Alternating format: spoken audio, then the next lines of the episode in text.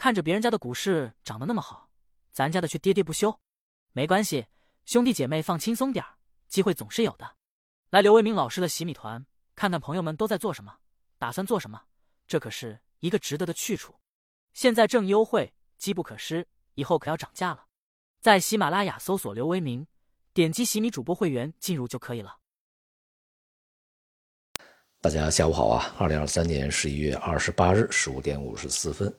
今天的国内市场总体来讲的表现还算稳定啊，而且 A 股表现不错，终于稳住了阵脚啊，在今天主要股指呢都出现了反弹，而人民币汇率呢在今天是呈现窄幅的波动啊，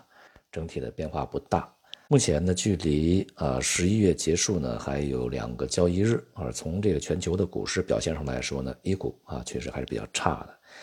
比如说像这个日经指数啊，在这个月呢，到目前为止已经上涨了大约有百分之八左右啊。而 A 股呢，以沪深三百来计呢，目前是下跌的，应该是在百分之二左右。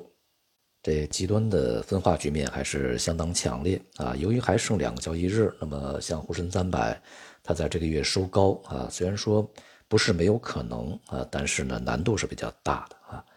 因此呢，从整体大盘的角度上来看，A 股目前仍然是比较软的。不过呢，在这个过程中啊，一些行业板块表现却是可圈可点的啊，并不是所有的行业板块都不行。在进入四月份 A 股企稳以后啊，首先我们将这个可能到来的一个上涨行情呢定义为反弹啊，交易行情，而不是一个反转趋势行情。那么因此呢，在这个过程中啊，我们首先挑选了几个我们认为啊，在反弹过程中啊，可能会录得比较好表现的行业板块啊。首先呢，就是选取了医药医疗啊，然后呢是电子芯片呢 AI 啊，这个科技这一方面。对于科技板块的选择啊，主要呢是由于啊本身呢它的弹性比较大啊。那么另外呢，最重要的是外部有支持，就比如说在美国市场啊，这个大型科技股。在这个 ChatGPT 啊相关概念的带动下呢，这个涨势还是非常稳定的，因此对于国内的科技股也会带来这个延伸效应啊。那么在这个科技行业板块啊快速冲高以后，我们将科技板块剔除啊，将它替换成为了养殖业的上中下游啊。目前来看呢，就在过去一段时间啊，相关的这些行业板块表现都是不错的啊，尤其是医药医疗这个板块，无论是医药生物啊，还是医疗器械。到目前为止啊，也都至少有连续三个月的上涨啊。而如果我们去放眼整个 A 股来说，那么很难找得到三个月里面稳定上涨的这些行业板块。之所以选择医疗医药啊，一方面呢是由于它前面这个估值被压缩的比较充分啊，估值有修复的这种需求；而另外一方面，从大的基本面的角度上来说啊，经过前期的数次的动荡洗刷啊，当前呢这个硬伤是比较少的。所以呢，它在一个稳定的市场里面，就是相对比较安全啊。如果涨的话，它上涨呢就会比较稳定一些；如果跌的话呢，它跌的会比较小一点啊。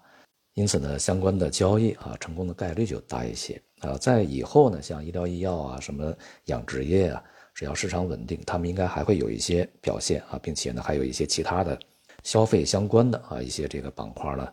也是具有一定的机会的啊。所以在整个大盘的不佳的情况之下。恐怕呢，就是需要去精选这些行业板块。由于年底临近啊，人们对于未来整个大的趋势呢，会有呃更多的一些展望和看法。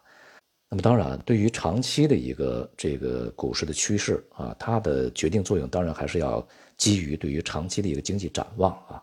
目前呢，中国经济的恢复相对比较稳定，但是力度并不是那么强。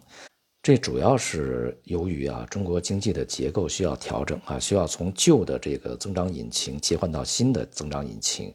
而新的增长引擎的建立，它是需要时间啊。对于这一点，长期以来市场总是存在着一种惯性的不切实际的这种憧憬啊，就是希望对于旧的增长引擎，对于旧的一些这个经济主要依赖部门啊。其实我们说的最呃直白一点，就是房地产、基建这些啊，再去加大刺激，再去加大帮扶力度啊，再去加大救助力度，不救就不行了。这种声音很多啊。但其实呢，从决策层、管理层这个层面啊，在呃相关的结构性调整的问题上想的应该是比较清楚啊，这个决心也是比较大的。那么远的不说啊，我们光看在这两天央行的一些表态呢，就足以证明这一点啊。像昨天，央行发布了它的季度的工作报告，在这里面对于货币政策的这个措辞呢，和之前没有太大的一些变化啊。接下来恐怕像银行的这个存款利率啊，还有下行的空间。毕竟呢，当前啊，金融系统承担的责任比较大的啊，所以必须要保证他们有足够的一个安全的呃收入的一个呃区间啊。不过呢，在报告中，呃，最引起我注意的是啊这样的表述啊，就是一方面呢要指导啊金融机构呢去解决地方债务风险啊，那么另外一方面呢要注意到房地产市场的供需动态发生了巨大的变化啊，在此基础之上，这个指出呢要加快经济转型，目前已经非常之紧迫。那么很显然啊，经济怎么转型呢？过去啊，我们过度的是依赖基建和房地产，那现在要脱离开啊，转到其他方面去。如果说这个报告啊啊，它的内容还不是非常明确的话，那么今天啊，这个央行官网刊发的这个央行行长潘功胜啊，他的一篇讲话的内容呢，就非常的明确指出了这一点啊。他说呢，中国经济啊的传统增长模式过度依赖基础设施和房地产投资，也许呢短期内能实现更高增速，但也会固化结构性矛盾，损害增长的可持续性。高质量和可持续性发展更加重要，我们必须更加关注经济结构调整，培育新的增长点。这话说的就特别的清楚了啊，就是虽然说现在呢这个房地产行业。呃，基建行业是拖累中国经济的最大的两个部门，尤其是房地产。但是对于社会上啊非常多的大嗓门去这个不断的什么呼吁要救房地产，不救不行了等等，至少啊从央行这个层面的回应是相当的明确啊，救是可以的，但是啊并不是全救啊，应该救的救，不应该救的不救，救的是企业，救的不是行业，救的是购房者，救的不是开发商。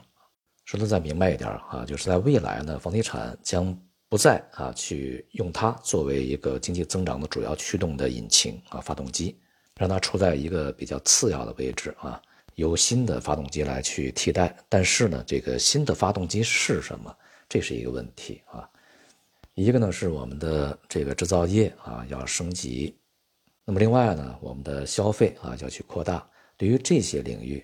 当然就需要相当长的时间了啊，在这个过渡期，那么经济的这个表现呢就不会那么强啊，那么因此呢，对于这个资本市场而言，当然所带来的效应，它也就不会那么强啊。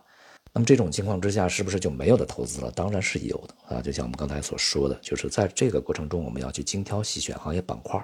在大盘整体冷、绝大多数的行业板块冷的这情况之下啊，总有一些行业板块是有机会的啊。所以呢，我们在未来很长时间里面啊，可能收益的主要来源啊，仍然是阿尔法，而不是贝塔。这要求我们呢去做更多的功课啊。好，今天就到这里，谢谢大家。